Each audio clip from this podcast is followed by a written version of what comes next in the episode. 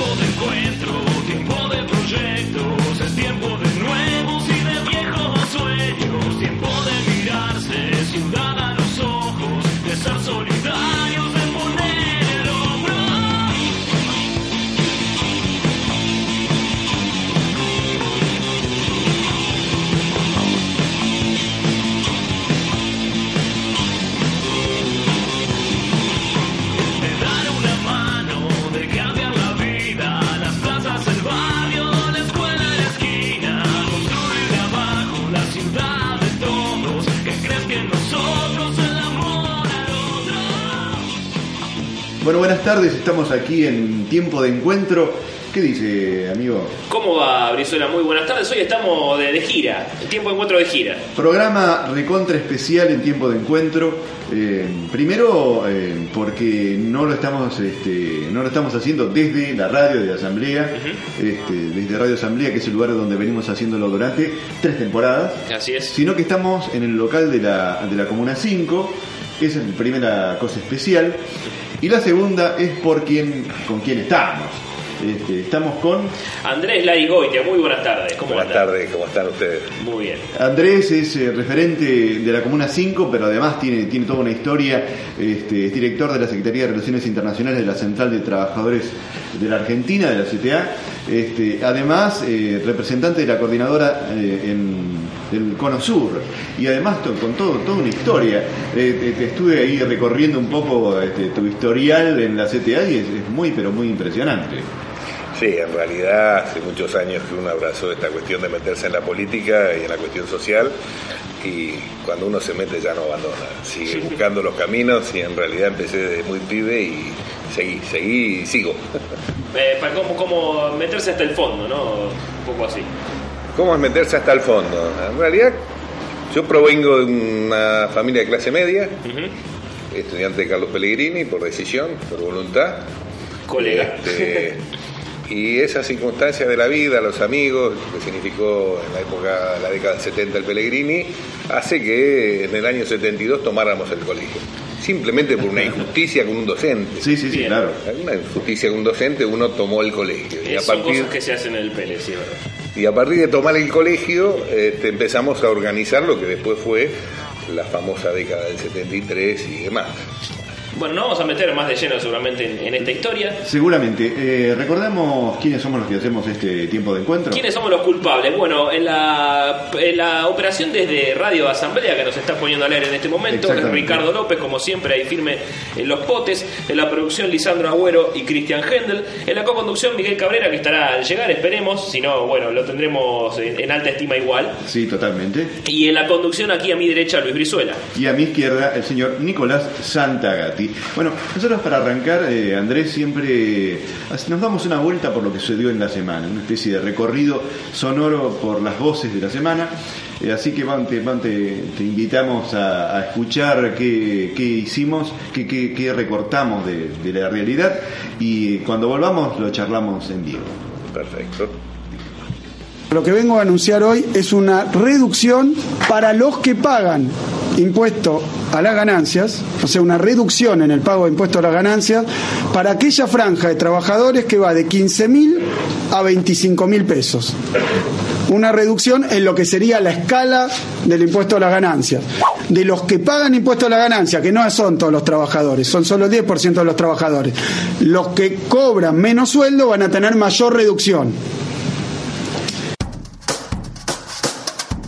Falta mucho porque somos un continente todavía muy desigual, pero la verdad, si uno ve aquella América del Sur de 1999, cuando Hugo empezó su primera presidencia.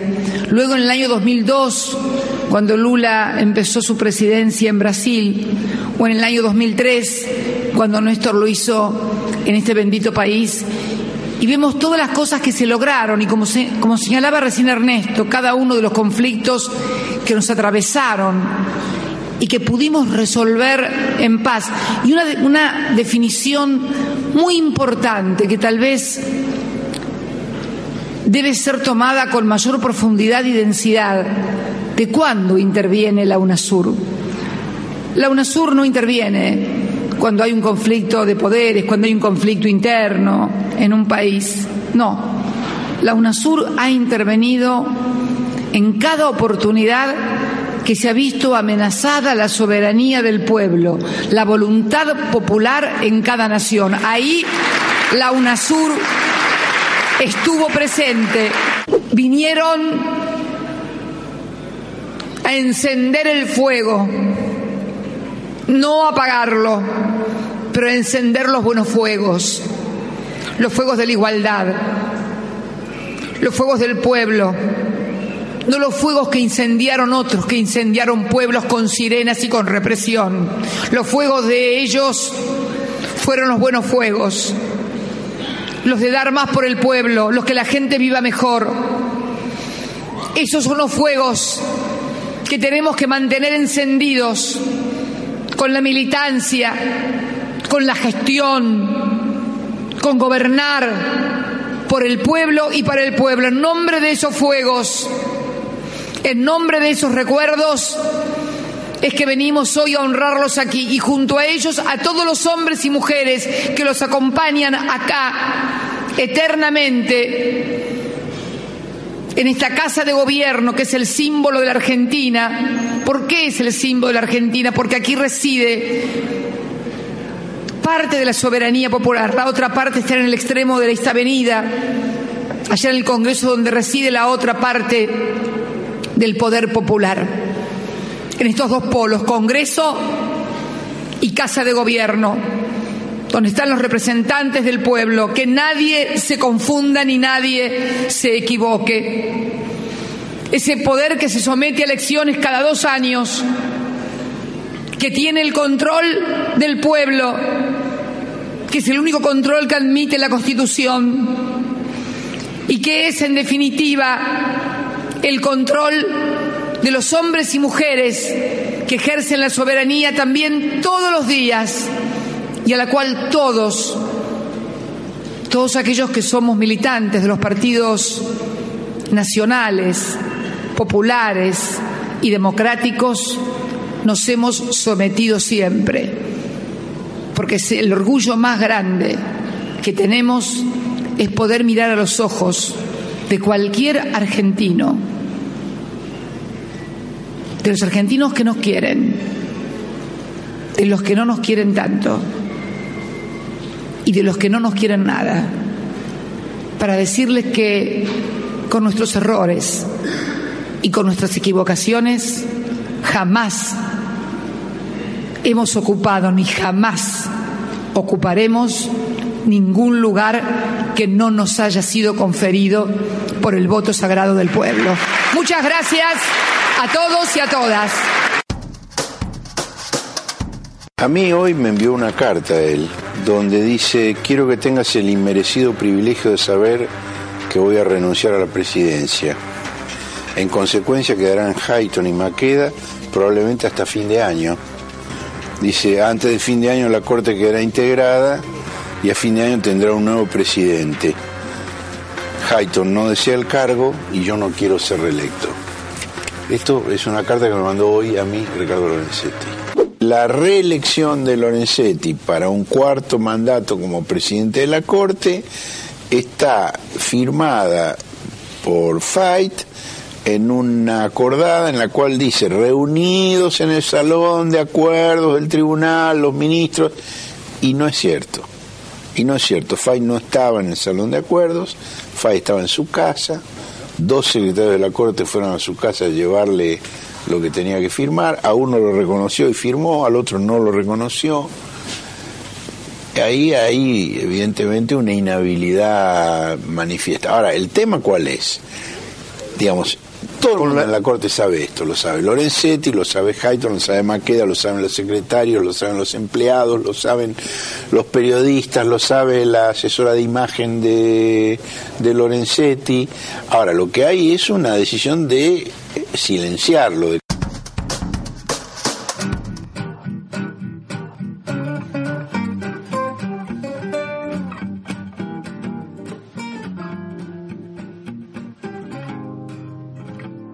Escuchábamos entonces las voces de, algunas de las voces de, de esta semana, eh, empezando por el ministro de Economía Axel Kisilov y este anuncio tan importante de, de la reducción del pago de, de ganancias para los que, los que ganan un determinado rango de sueldo.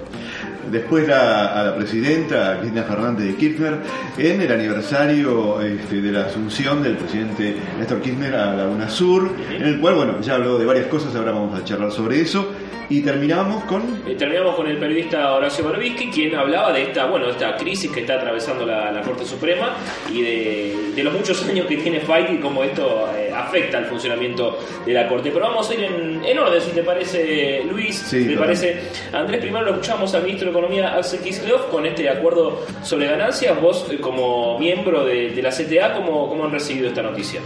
En principio queda claro la demostración de la sensibilidad y de la respuesta del gobierno a una demanda que nosotros solemos calificar como una demanda válida a repensar, pero encuadrarla en los sus justos términos. Estamos hablando de un impuesto que hoy alcanza al 10% de los trabajadores, estamos hablando de que no es la problemática principal que vive la clase trabajadora, para nosotros la clase trabajadora tiene la problemática del 35% de lo que no están formalizados y buscan la formalización. Totalmente. En principio es eso. Segundo, yo y como CTA lo que venimos planteando es evidentemente la necesidad de abordar este tema, que es un tema heredado del gobierno. Acá hay un desfasaje del problema del impuesto de la cuarta categoría, que no es nuevo, es un problema heredado, difícil, pero que hay que entroncarlo en lo que es toda la matriz tributaria de este país. Nosotros planteamos la necesidad de una profunda reforma de la matriz tributaria que implique también una más equitativa y justa eh, carga de la presión tributaria en los distintos tipos de habitantes. En principio no consideramos que esto sea un impuesto de eliminación de impuestos de trabajo, sino que sea más justo y que la carga tributaria tenga una redistribución que no caiga sobre los trabajadores, sino que caiga sobre el conjunto de la sociedad con mayor equidad. Eh, obviamente para, para nosotros es eh, de vuelta un lujo estar con Andrés este, la Lingüistía, porque tien- vos tenés una visión sobre eso. Ah, Hay, algo que a mí me llamó muchísimo la atención, es también la, la- la visión de los medios, de los medios hegemónicos, de cómo contar, de cómo relatar qué, qué significó esta, esta movida del Ministerio de Economía, ¿no? En general los medios de difusión distorsionan y mienten alevosamente. Inclusive dicen que el aumento eh, de un trabajador implica la reducción de lo que va al bolsillo. Es una, falsedad. Quien mínimamente conoce de norma tributaria sabe que nunca un trabajador que le aumenta va a cobrar menos.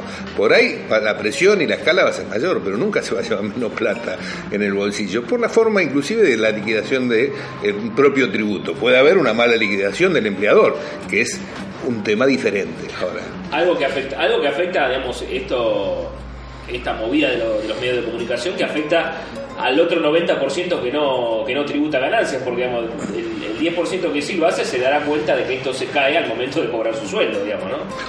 Obviamente, creo que lo que estamos viendo es un intento objetivo de dar una respuesta frente a lo que es un tema más profundo en una correlación de fuerzas compleja, en una coyuntura compleja, donde el Estado requiere de fondos para financiarse y poder llevar adelante sus políticas públicas.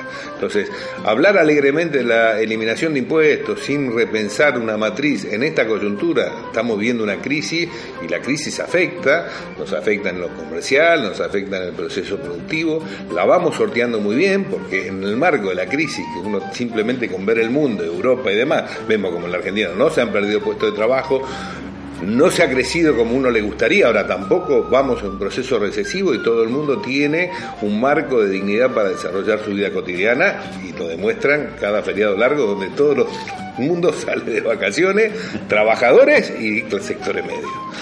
Me parece que, vuelvo a reiterar, pensar en rediscutir la matriz tributaria es una cuestión pendiente en este país, para lo cual requiere correlación de fuerza y política de Estado. No nos podemos olvidar que este gobierno tuvo la intención de empezar a modificar y con simplemente una instalar una pequeña retención móvil a una super ganancia casi nos cuesta un golpe de Estado. Si la continuidad democrática como si fuese poca cosa. Sí, igual de todas maneras creo que ese fue también una bisagra, ¿no? Este generó en la gente también un, un cambio de mirada. Yo creo que Eh, sí, creo que sí. eh, eh, tu- tuvo como una contrapartida. Creo que, que una de las, de, de las bondades de, de este, de este gobierno es justamente saber leer las adversidades y dar la vuelta, ¿no? Este, poder reaccionar en, en consecuencia. Sí, pero fíjense ustedes lo que pasa, cómo, cómo esta cuestión de los medios y esta cuestión de la política hace que haya cosas ilógicas.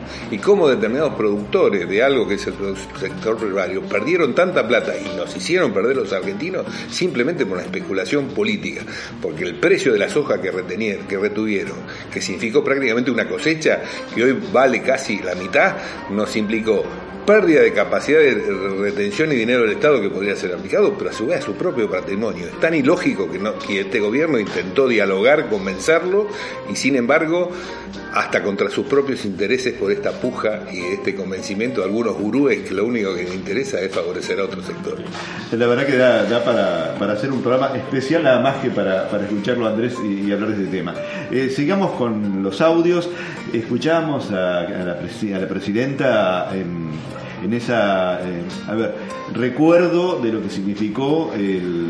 eh, a ver, la, el asunción por parte de Néstor Kirchner a la presidencia de la UNASUR. Sí. Eh, la verdad que el, el discurso fue largo y muy rico de- desde lo emotivo, desde, pero también desde lo conceptual, desde, desde lo que significó Latinoamérica y, y- y después alguna- algunos palitos para el lado de la corte. ¿Cómo lo, cómo lo escuchaste? En principio un orgullo ratificar y que nuestra presidenta vuelva a ratificar el rumbo de la política internacional asumida por Kirchner y por Cristina. Reafirmar en un momento tan complejo donde los intereses imperiales av- avanzan y avanzan sobre América Latina, reafirmando que la salida para la Argentina sigue siendo la, salida a América Latina, conmemorando la asunción de Néstor en UNASUR, proyectos políticos si los hay, que reafirmando el Mercosur nos plantea la construcción de esa patria grande que todos aspiramos, pero esta vez en serio, no con discursos, sino con cuestiones concretas y dando respuestas efectivas en los momentos efectivos, eso le pone la piel de gallina. Y en estos momentos, donde América Latina está siendo amenazada, está siendo amenazada Venezuela, está siendo amenazado Brasil, estamos siendo amenazados nosotros, se quiere violentar la democracia porque no pueden, no pueden con este proyecto político. Entonces, reafirmar esta línea política me llena de orgullo y creo que es el camino y a su vez aprovechar esta cuestión para, en sus justos términos, que nuestra presidenta marque por dónde camina el enemigo. Porque esto de la Corte no es una casualidad. Esto de la Corte no es una casualidad. Han intentado con lo económico, les ha ido mal. Han intentado con lo social, les ha ido mal. Y entonces hoy lo mediático y lo judicial es el único instrumento que tienen para lograr la desestabilización. No es casual que estamos, hayamos vivido este operativo y continuamos viendo este operativo donde uno de los poderes de Estado se subleva, no ejerce la democracia, no permite que se ejerza la democracia, no permite elegir su propio cuerpo y hoy me parece que una vez más Cristina en su forma y en su diálogo con el pueblo vuelve a marcar los ejes centrales de la coyuntura y por dónde pasa el debate.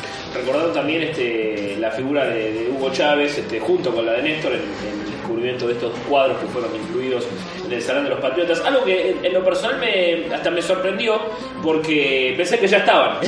Uno da, cosas por sentado eh, pensando que, ya estaban eh, esos cuadros allí en ese, salón tan lindo, ¿no? También está Perón, está el Che.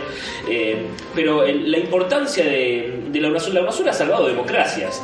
Eh, es algo que a veces hasta queda lejano, pero bueno, como bien decías Andrés, no cesa un poco el, el peligro en el caso de Venezuela y hasta en el caso de, Colombia, que recientemente se ha difundido una serie de, de videos este, donde las tropas estadounidenses eh, dejaban a un, grupo de, menores de edad y uno dice, menos mal que es un país aliado, ¿no? Eh, pero bueno, ¿hasta qué punto ha sido, ha sido importante la, la UNASUR como organización y bueno, y Néstor y, Chávez como, como sus principales este, comandantes, ¿no? Valga el término. Bueno, y el, y el último tema de este, de este recorrido por, eh, por los audios este, que de alguna manera pintaron esta semana es eh, el periodista Horacio Berbisky justamente eh, con eh, en, televisión, en un programa de televisión, hablando de una carta que recibió de parte de, Lorenzetti. Hay, hay una crisis en la Corte Suprema, pero creo que profunda. Creo que hay una crisis profunda, pero también creo que hay una operatoria profunda. Los, acontecimientos que nos vamos enterando en el correr de las horas parece más un operativo clamor y un operativo más para generar otros efectos políticos que realmente alguien que está arrepentido de algo que hizo mal y que toma las medidas en consecuencia. Porque si alguien pro- procedió mal y se hizo autoelegir nueve meses antes de lo que correspondía y sin el quórum necesario cuando vence su mandato y hoy dice que renuncia, pero después aparece el comunicado que no hay renuncia, me, me suena operativo y a tapar algo que se hizo mal. Y es como hasta, hasta obscena, digamos, la, la no participación de, de la oposición en esto. Digamos, yo me, me imagino en una situación al revés donde, donde eh, este juez fuese abiertamente afín al gobierno y esta situación lo, lo beneficiase. ¿Cómo saltaría eh, el, arco opositor? Y no están diciendo nada. No, no les está preocupando que uno de los tres poderes del Estado eh, básicamente se está desmembrando. Eh, que- quedaron cuatro, cuatro miembros en una corte originalmente de siete, donde uno ya de los cuatro que quedan se, se lo podía tildar de incapaz prácticamente por esto que contaba Berbisky. De todas maneras me parece, por ahí eh, tengo una, una cosa conspirativa en la cabeza, pero me parece más que hay una, eh, una intención política por parte de, Lorenzetti y esto ha sido simplemente desde el principio eh, toda una, una maniobra para, para después quedar como, no, no, vuelvo porque me lo pidieron, una, una, una cuestión así, ¿no? El viejo operativo clamor, el mentiroso operativo clamor. Creo que estamos en una situación muy grave. El no funcionamiento de uno de los poderes del Estado nos tiene que preocupar. Nuestro proyecto, con dificultades, uno puede estar de acuerdo o no estar de acuerdo con algunas cosas, pero se basó profundamente en un respeto al proceso democrático. Nadie puede acusar de que este proceso violó ningún esquema democrático. Todo fue consultado. Si no les gusta la composición de las mayorías que tiene el país, es un problema de que no están de acuerdo con la democracia. Ahora, ninguna parte de este proceso en estos últimos años se basó en algo que viole los principios democráticos, los principios republicanos. Los que lo violan son ellos.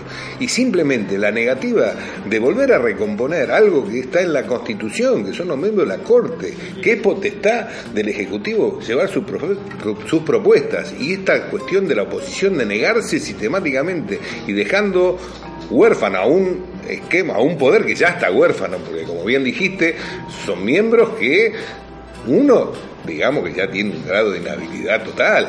Entonces me parece que si no blanqueamos, y obviamente esta alianza de la justicia con los medios, que es lo que veníamos planteando, y un poder político que es totalmente funcional al mandato de los medios, es grave. Eh, me, tengo la sensación de que se está perdiendo un momento histórico eh, de, de poder tener una, una, Corte Suprema eh, superadora que, y simplemente por ambiciones políticas vuelve a pasar lo mismo, este, se retroceden varios, varios casilleros simplemente por, por, por, justamente por ambiciones políticas. Les recordamos que estamos en un programa muy pero muy especial, Tiempo de Encuentro está saliendo desde la, una de las sedes de, de la Comuna 5 De nuevo encuentro. de Nuevo Encuentro, Por si no lo exactamente, en el barrio de Almagro. Sí. Eh, y las voces que estamos escuchando, la voz específicamente que estamos escuchando es la de Andrés Larijo Itía, que la verdad es un lujazo eh, que seas, este, que formes parte de nuestra mesa, de la mesa de este, de este programa, y le damos la bienvenida a Miguel Cabrera. ¿Cómo anda, compañero? Muy bien, muy bien. Llegué, llegué, llegué, llegué. Creí que no llegaba, pero llegué. Y sabe que llegó para presentar su tema musical, porque recordemos este, que eh, aquí en este hermoso programa tenemos la costumbre de que eh, musicalizamos los miembros del programa y, y sobre el final nuestro invitado, pero hoy era su turno, Miguel Hoy me tocó a mí exactamente, vamos a escuchar el tema Vuelta del Revés, que es de una banda santiagueña que se llama Yamil Valespacio, es una banda de compañeros también, que, que tienen una música, ellos le llaman este, folclore psicodélico. Eh, y bueno, y el nombre de Yamil Valespacio lo, lo tiro así rapidito, eh, ellos tienen un amigo que se llama Yamil, que es, que es árabe, y en medio de- del, conflicto que había entre, entre este, los buitres y los fondos y contra todo eso y el juez Griesa dijeron bueno vamos a mandar a, a Yamil al espacio y el Val tiene que ver con ese va al espacio Claro, es una apócope ¿no? así se dice Sí. me sale bien bueno cuando ustedes quieran adelante con Bueno. vuelta del revés Yamil va al espacio, vuelta del revés.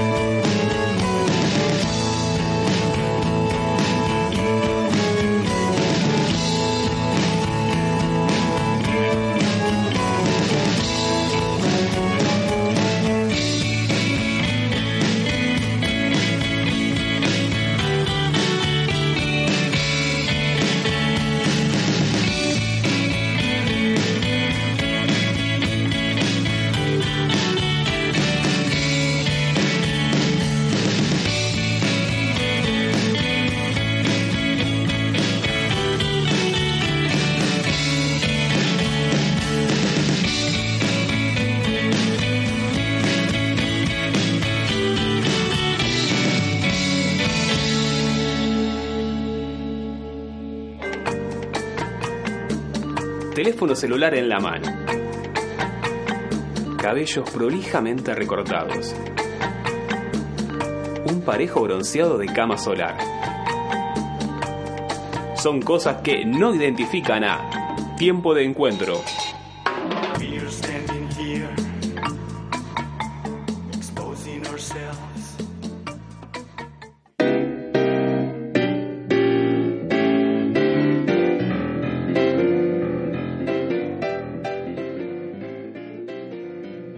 Bueno, seguimos aquí en tiempo de encuentro, decíamos en este programa especial, desde, desde digamos, exteriores, por así decirlo. Sí. No estamos en FM Asamblea, estamos en, en una de las sedes de, de tiempo de encuentro. De tiempo de encuentro De nuevo encuentro. de nuevo encuentro en la Comuna 5 en el barrio de Almagro y estamos con Andrés Larigoitía y bueno, bromeamos eh, él, antes de, de empezar el programa porque me decía Andrés, no me vendrán a preguntar sobre cómo entré a militancia porque vamos a estar hablando varios días, pero de todas maneras, bueno, un poquito... ¿Cómo entraste a la militancia?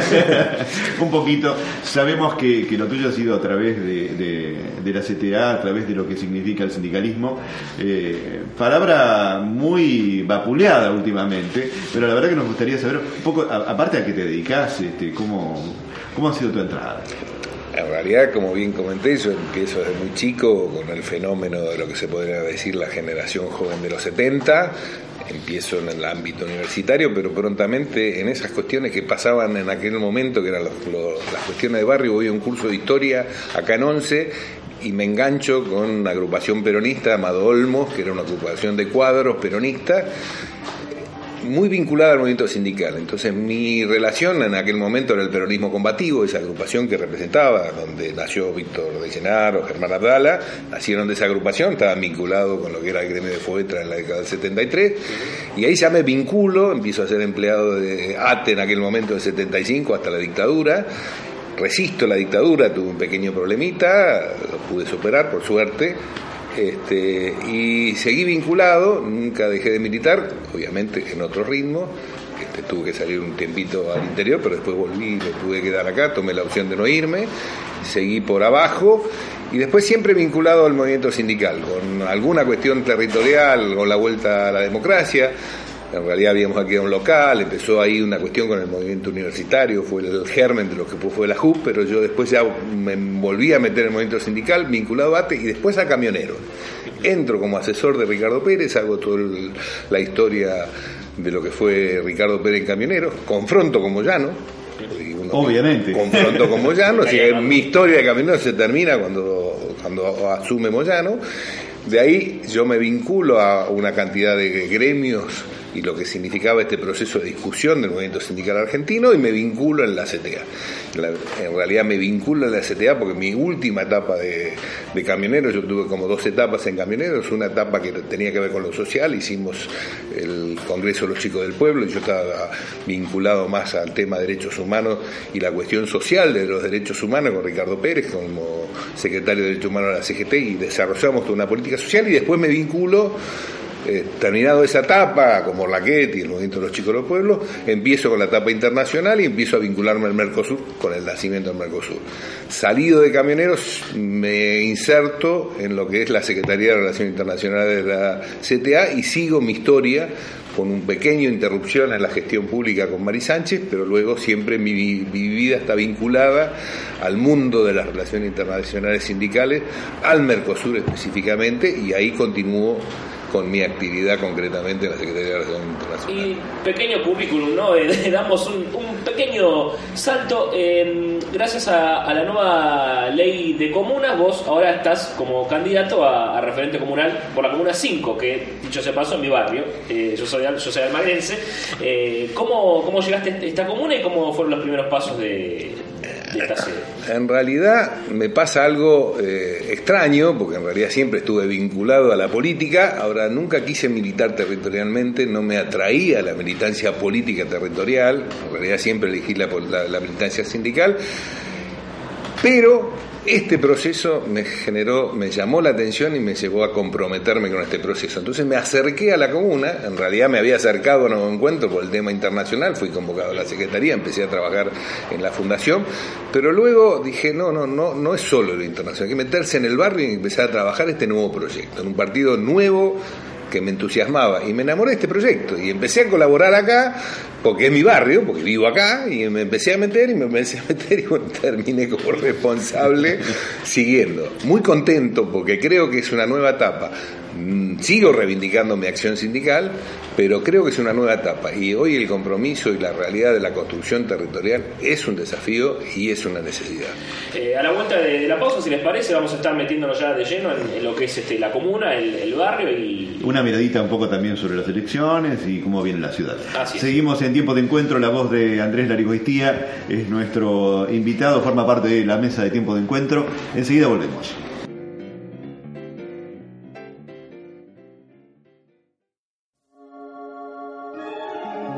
Las imágenes pasan por mi cabeza y no puedo registrarla del todo.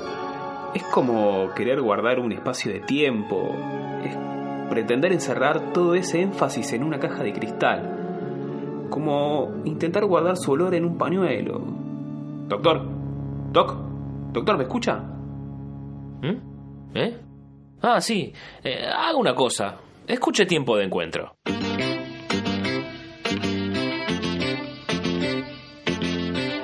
Tiempo de encuentro. Ideas que hacen bien.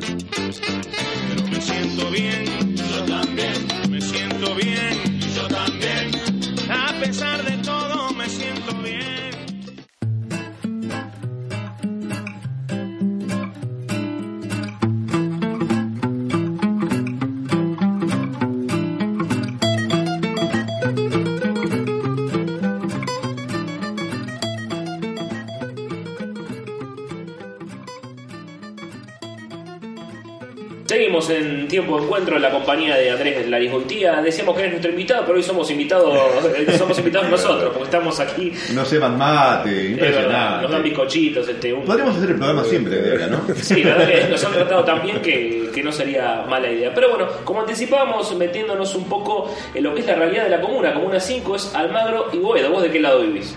Yo de Boedo. Del lado de Boedo. Lado de- claro, está, vos, vos estás, vos estás del otro Yo lado. del lado almagrense, claro. este, bien. A- Acá estamos del lado de la, de la Homero Mansi.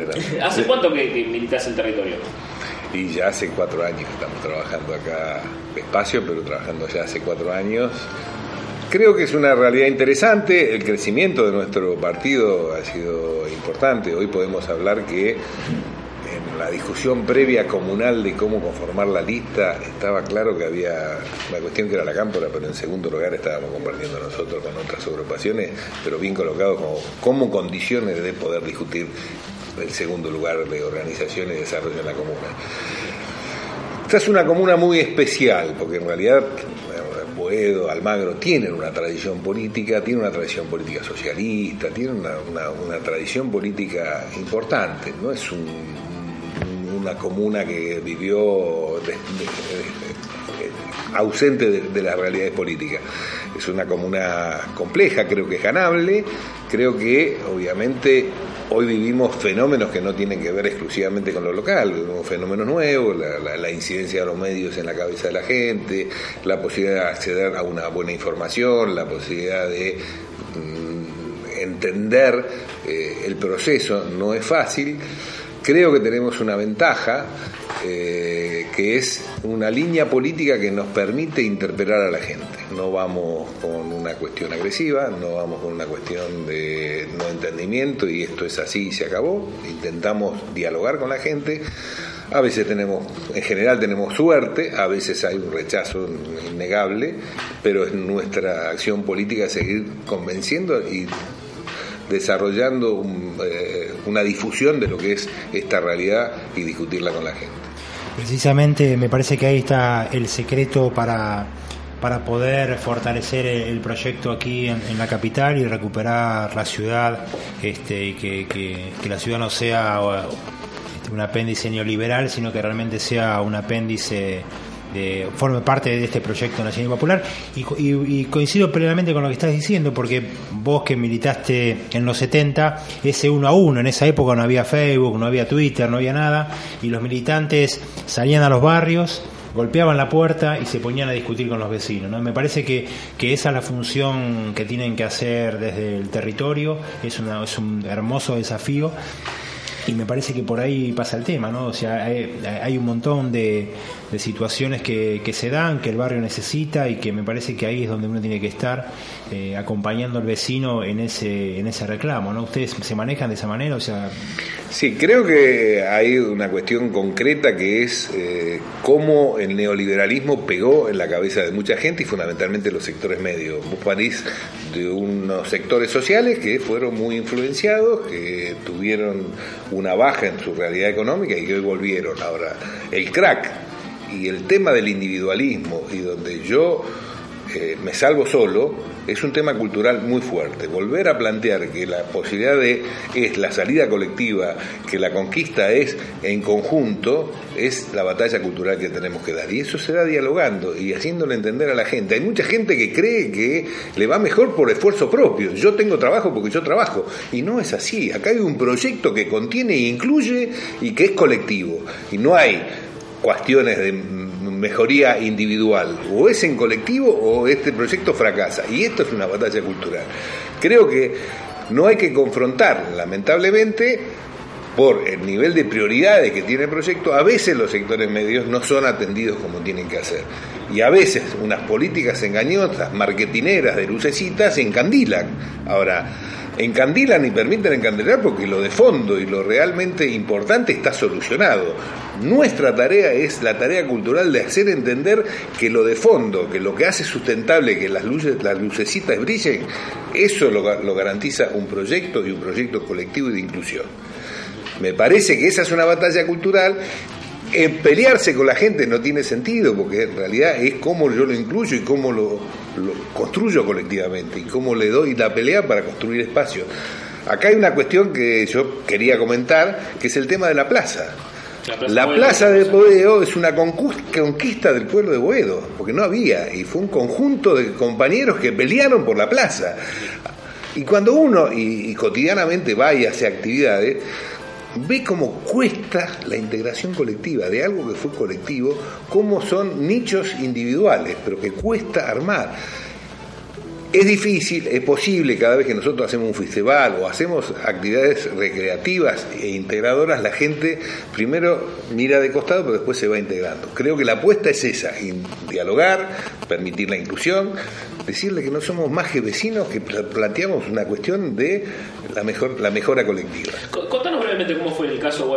Conozco la, la plaza, bueno, la tenemos aquí a, a- a media cuadra, es un hermoso espacio de- del barrio. ¿Cómo, cómo fue esa, esa En realidad esto era un viejo depósito de transporte Urquiza o de una empresa y hubo una pelea porque en realidad no había espacios verdes y hubo una asociación de la plaza que fue un conjunto de vecinos que se plantearon la disputa por el espacio verde. Como creo que hay que seguir planteándola, porque en este lugar hay dos grandes plazas, después no hay espacios verdes. Y si uno ve los, los espacios, la necesidad de espacios de recreación gratuitos y comunitarios es una necesidad. Yo vuelvo a cuestionar, existe toda la lonja de lo que es el baja autopista. Eso se privatizó, en realidad era un Es- proyecto Es terreno perdido Es hoy, pero perdido para algunos intereses y donde uno para practicar fútbol tiene que pagar, digamos. Sí. Se dio vuelta locura total. Un proyecto que sea inclusivo, que implique el compromiso y el diálogo colectivo y del barrio y sea privatizado. Hay lugares, lo que son las plazas, que se cierran. ¿Por qué? Porque un conjunto ha cerrado una asociación y cerró el espacio que es público. Digamos, a tengamos el coraje de discutir en democracia con el conjunto y abrir los espacios para la comunidad. Hay una especie de, de- de- de metáfora de lo que hablabas hace un momento, que justamente ese modelo ne- neoliberal hizo que la gente pensara que eh, todo lo que sucede es producto de su propio esfuerzo y vive como una isla, un satélite flotando en el espacio y no está integrado en la sociedad. Este, exactamente lo mismo pasa con los espacios públicos. Exactamente. Yo creo que acá tiene que haber un proyecto de gobierno comunal, que implique esa interactuar, eh, interacción con el vecino y implique la capacidad de poder tomar decisiones. Hubo algunas medidas que se esbozaron, que quedaron en la mitad y quedaron inválidas, la ley de comuna, el presupuesto participativo, todos instrumentos muy válidos para la inclusión y la discusión democrática de la sociedad que queremos construir.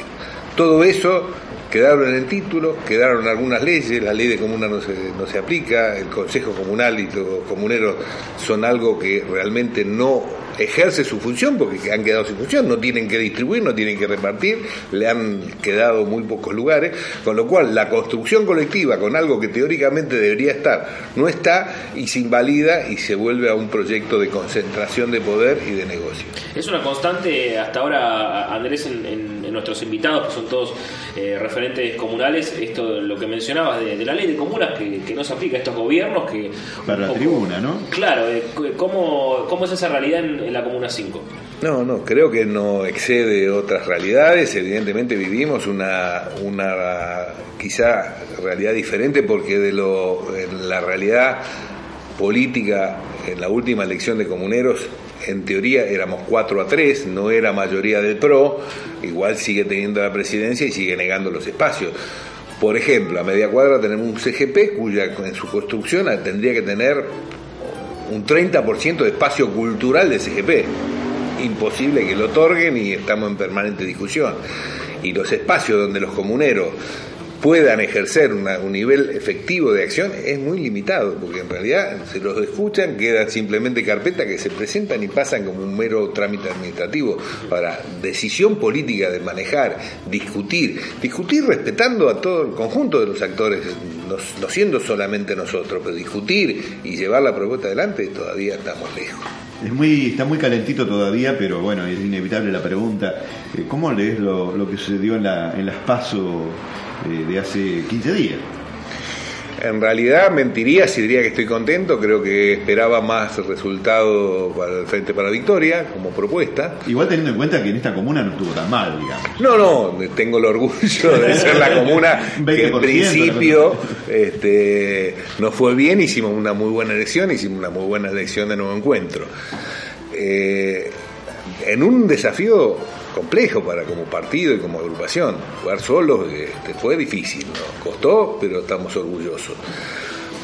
Digo, esto nos obliga a repensar las políticas para la ciudad. Y el kirchnerismo está obligado a repensar la, la- política para. La, la ciudad, creo que nosotros, del conjunto de los actores que jugaron en Frente de la Victoria, hicimos un esfuerzo denodado para llevar esta línea política de interactuar, de no conformarnos con lo que somos y no dialogar entre nosotros, sino intentar dialogar con el resto de la sociedad en esta línea de ampliar y de tener una política para la realidad que vivimos. Nosotros vivimos en un distrito que tiene mayoría de sectores medios, que requiere políticas para los excluidos, pero también requiere política para los sectores medios, y esa tenemos que discutirla. Sí, precisamente a eso apuntaba porque viendo, a ver si mejor mm, eh, no lo recuerdo bien, pero me parece que aquí hay eh, una sola jugoteca en todo en toda la comuna, creo, este y nada más. Y me parece que apuntar precisamente a, yo siempre machaco sobre lo mismo cuando voy a las comunas. eh, el pibe o la, pareja joven que tiene que pagar 2.000 o, o, o 1.800 pesos en una guardería privada porque, porque el Estado este, de la ciudad no le da guarderías para los chicos entre eh, 45 y 3 años, me parece que por ahí también pasa eh, este, el apelar a esa clase media apelándole al bolsillo, porque eh, en algunos estratos creo yo, no sé, vos estás permanentemente en contacto con, con, con la gente, pero, pero me parece que pasa por ahí, ¿no? O sea, la gente cuando le, cuando pelás al bolsillo es como, como que le cambias el foco y entiende a través un poco más, ¿no? ¿Vos qué pensás? Yo creo que como orden prioritario de las cuestiones que necesita la comuna estamos hablando de los extremos, de esta infancia y de esta realidad de la madre o el padre que tiene que ir a trabajar y que requiere de alguien que pueda correctamente entender a sus hijos en ese periodo laboral y que no le sea una cuestión tan onerosa que no, tenga sentido y la otra cuestión es esta es una, una comuna con gente grande y que hay que tener proyectos para la gente grande que la gente grande pueda también interactuar. Creo que en los dos lugares tenemos una necesidad de mayor presencia del Estado con políticas activas y con políticas efectivas. Lo que no implica también tener otro tipo de propuestas de nivel cultural y hacer de esto realmente un espacio cultural, pero no un espacio cultural de los negocios culturales para el turismo, simplemente un espacio cultural donde la capacidad de creación de este pueblo, de esta comuna se exprese. Aquí existen las murgas ahora. Claro. Existe una movida de Boedo que donde el Estado está ausente, es una movida de Boedo hecha por los compañeros de Boedo. Ahora, el Estado no, no, no está presente como debería estar en una movida cultural bancando, desarrollando. Al contrario, lo que acá se persigue son los centros culturales, son todos estos espacios de gestación popular. Lo que tenemos es un Estado que persigue, no un Estado que fomenta y apoya. Le recordamos a los oyentes que estamos en tiempo de encuentro y estamos escuchando la voz de Andrés Larigostía, director de la Secretaría de Relaciones Internacionales de la, de la Central de, Tra- de Trabajadores de la Argentina y además referente de esta comuna de la cual estamos siendo este, invitados, este, ¿cómo, ¿cómo podríamos decirlo? Eh, bien recibidos. Así es. Eh, hablaba recién de. Bueno, estamos hablando de, de- de las recientes elecciones de las PASO porteñas que fueron un poco un test, ¿no? Para, para lo que viene. ¿Cómo fue eh, la campaña para, para ustedes y cómo, cómo vieron esta, esta- este primer acercamiento con, con la gente durante la campaña y, y- y si recibían este reclamos o necesidades de. Me da cosa decir vecino, pero, Pero tenés que son los ser vecinos. vecino, son los vecinos. Como bien dije, es un desafío grande porque este es un partido nuevo que se instala y que en realidad en muy buen diálogo con el conjunto de agrupaciones de unidos y organizados, inclusive de todo el Frente para la Victoria, nos quedamos bancando a nuestro candidato y nos quedamos bancando solos a nuestro candidato. Esto implicó un esfuerzo militante de todos los compañeros de las pegatinas, las bajo puertas, la presencia, eh, la mesa en la esquina, el diálogo con los vecinos. Nosotros acá discutimos estrategias de cómo afrontar la campaña. Y una de las estrategias, por ejemplo, que es la presencia pública, significaba no mezclarse y tratar de correrse un- unos metros, buscar otra esquina para justamente tener esta posibilidad del diálogo. No simplemente el volante y la, propaganda así mano a mano, sino buscar el diálogo. Hablas de no mezclarse con las otras sombrillitas. Sí, porque en realidad la- el diálogo era que era una disputa ter- eh, de espacio por esquina donde había 15 agrupaciones, donde pasaba el vecino, recibía 15 volantes y no había posibilidad de dialogar. Si uno, nosotros definimos la estrategia de corrernos unos metros y cada vez que podíamos dialogar y entregar el, el- el volante. Hicimos una actividad muy importante en Paniarte con Boedo, con la, con la candidata, eso tuvimos 150 personas, este, eso fue importante, tuvimos una caminata de la, de la de nuestra candidata también una cuestión importante que terminó con un festival en la plaza. En realidad tomamos esa campaña de salir, obviamente con todas las, las, las- las- las reglas de una campaña donde el bajo puerta tiene que estar, el volante tiene que estar, el convencimiento, pero en esta actitud de dialogar. En general nos fue muy bien, hemos ganado en, en gente que se ha acercado y hemos ganado en militancia territorial, obviamente hemos logrado fiscalizar toda la elección, lo que es no es eh, una cuestión sencilla, y el resultado ha sido bueno. Hemos salido la segunda fuerza dentro del Frente para la Victoria en un contexto donde creo que la realidad nos impone seguir este compromiso y ir por más. ¿Qué han recibido en cuanto al- a, las necesidades de, de los barrios que, que componen la comuna? ¿Qué es lo que lo que al vecino, lo que a la gente más le, eh, Le preocupa. le preocupa o que, o que percibe que esto tiene que cambiar? En realidad, como toda, para mí no es un problema exclusivamente de esta comuna, la capital debate la política nacional y la local. No es una realidad que podamos decir, nosotros vamos a discutir la realidad local con independencia de lo que pase. Entonces es una mezcla de diálogo entre lo que pasa y las políticas nacionales y la política local. Nosotros estamos comprometidos en, bancando y entendiendo el proyecto nacional, empezar a desarrollar políticas locales, concretas, que tienen que ver con la gente. Y en esto encontramos un buen diálogo y por eso les planteaba esto de la, necesidad del Estado, tanto en educación, salud, en algunos sectores, o para la gente mayor, o en algunos sectores donde por ahí lo, lo material no es tan importante, pero sí la posibilidad de expresión donde la gente mayor se pueda encontrar o espacios colectivos, me parece que eso es lo que empezamos a dialogar más con la gente y eso es lo que un poco la gente está queriendo. Está queriendo entender por qué le arreglan la vereda, porque no solo la, vereda, es un poco más, y cómo se siente incluido en este barrio con las cosas propias del barrio. Y esto hay que construirlo colectivamente, creo que es un nuevo espacio que nos permite esta campaña seguir desarrollándolo. En eso Gabriela Cerruti creo que es una de las candidatas que mayor los temas de la ciudad lo ha tomado, los temas donde puede dialogar sobre las necesidades concretas de la gente. Gabriela conoce bien la ciudad, la caminó siempre. Este, la recuerdo todavía cuando era ministra este, y habían hecho la toma eh, en el Bajo Flores. Veo, cierro los ojos y veo su imagen con sus taquitos caminando entre la gente para resolver el problema de, esas ocupaciones. Eh, digamos, con los jóvenes, eh, ¿hay mejor recepción del mensaje? O, es igual? Vos, vos hablabas que hoy la comuna es una comuna de, gente grande, de hecho la, tasa de, edad, del rango etario es, mucho mayor que en el resto de las comunas, hay, poco crecimiento demográfico dentro de, dentro de los barrios, de estos dos barrios, pero digamos, cuando ustedes se acercan, ¿quién es el que mejor recibe el mensaje? El, el abuelo, el, tipo que, nació en los 80, el pibe que nació este o, que empezó a, descubrir la política a partir del kirchnerismo, digamos. No, no, kirchnerista, sino digamos el, pibe de 16, 17, 18 años. En general te diría que es mucho más fácil el diálogo con la gente mayor y con los jóvenes. En general hay una predisposición y es más fácil dialogar porque en realidad la gente mayor está queriendo debatir y, se, propone el diálogo y la gente joven está en una búsqueda y también tenemos. Quizá la problemática del adulto entre 30 y 50 años en su vorágine y en su locura hace que sea más difícil eh, interactuar y dialogar.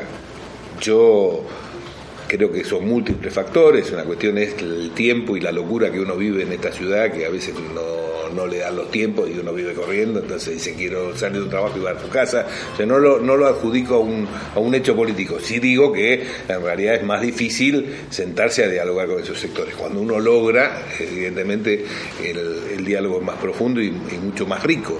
Ahora, no es tan fácil en esta ciudad y en esta comuna eh, es el sector donde más cuesta sentarse y eh, conseguir los espacios para dialogar con, es- con esa franja, digamos. Cuesta, cuesta que el mensaje llegue, digamos.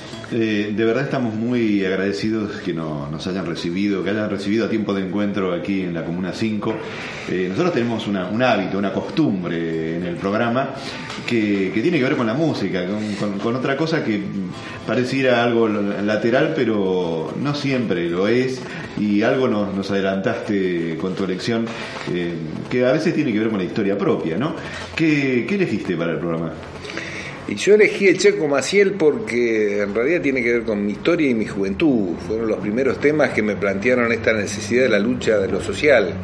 Y eso me marcó a fuego, digamos, y eso me conmocionó. Y si me preguntás un, un tema, lo tengo grabado en la espalda, porque fue lo que me metió en aquel momento a hacer lo que fue mi vida. Entonces, el Chueco Maciel me compromete con la realidad social de los más, este, los menos favorecidos.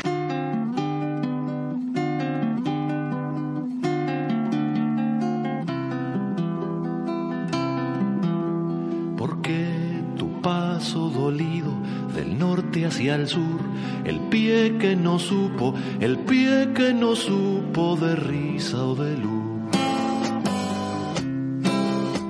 Tu padre abandona la tierra de Tacuarembó, buscando su tierra, una tierra suya y nunca la halló. Encuentra la triste basura donde vive mil, encuentra la muerte, encuentra el silencio de aquel cantegrí. El chueco redondo los ojos y sin pizarrón, mirando la madre, mirando al hermano, aprende el dolor. La luna, semana a semana, lo ha visto vagar, armado de espuma, buscando una orilla como busca el mar. El chueco no sabe de orilla, ni sabe de mar. Él sabe de rabia, de rabia que apunta y no quiere matar. Asalta el banco y comparte con el cantegril. Como antes el hambre, como antes el hambre comparte el botín. Así les canto la historia del chueco Maciel. Suena la sirena, suena la sirena, ya vienen por él. Los diarios publican dos balas, son diez o son mil. Mil ojos que miran, mil ojos que miran desde el cantegril. El chueco era un uruguayo de Tacuarembó, de paso dolido, de paso dolido, de paso dolido. Los chuecos se junten bien juntos, bien juntos los pies y luego caminen buscando la patria, la patria de todos, la patria Maciel, esta patria chueca que no han de torcer con duras cadenas, los pies todos juntos hemos de vencer. Estamos cerrando este programa especialísimo de tiempo de encuentro, serie de dos, creo que el que viene va a ser también Habría, así eso de decir, habría que repetirlo, ¿no? Sí, sí. Sí, la verdad que está bueno porque uno le lleva mate, aparte lo atienden bien y encima uno está en compañía con, con gente como Andrés Larigostía, que de verdad es un lujazo. Eh, Desde ya, muchísimas gracias por habernos recibido acá. Desde ya muchas gracias, muchas gracias por esta visita. Lo seguimos esperando, programa o no, en la cotidianidad del trabajo en este barrio. Y creo que es importante lo que se está haciendo, que es esta posibilidad de difundir el pensamiento y la charla de los compañeros que estamos trabajando en, la- en el bar. Así es, bueno, y el agradecimiento porque también están, estuvieron llegando los compañeros del local este, guardando silencio. Eh, Así que les agradezco. Inten- Intentando, por lo menos. Ahí está, gracias. Estoy colaborando Bueno. con, con- con esto que se llama Tiempo de Encuentro, que estuvimos en el local de la Comuna 5. Eh, hablamos, ah, bueno, vamos a decir también quiénes hicimos Por- por favor, por favor. El programa, pues están, me están mirando bien Cabrera con cara de dale, decide. No, dale, arranca, dale, arranca. da mi nombre, da mi nombre. Eh, como siempre, le agradecemos siempre este, a, a Ricardo López en la operación técnica de, de Radio Asamblea que nos está poniendo al aire en este momento. En la producción estuvieron Lisandro Agüero y Cristian Hendel. En la conducción, Miguel Cabrera. Muy buenas noches, Miguel. En la, y en la conducción, a mi diestra, Luis Brizuela. Y por supuesto la voz de Nicolás Santagati. Así que nos estamos escuchando en una semana. Eh, gracias Andrés. Eh, Gracias. chao. Nos vemos.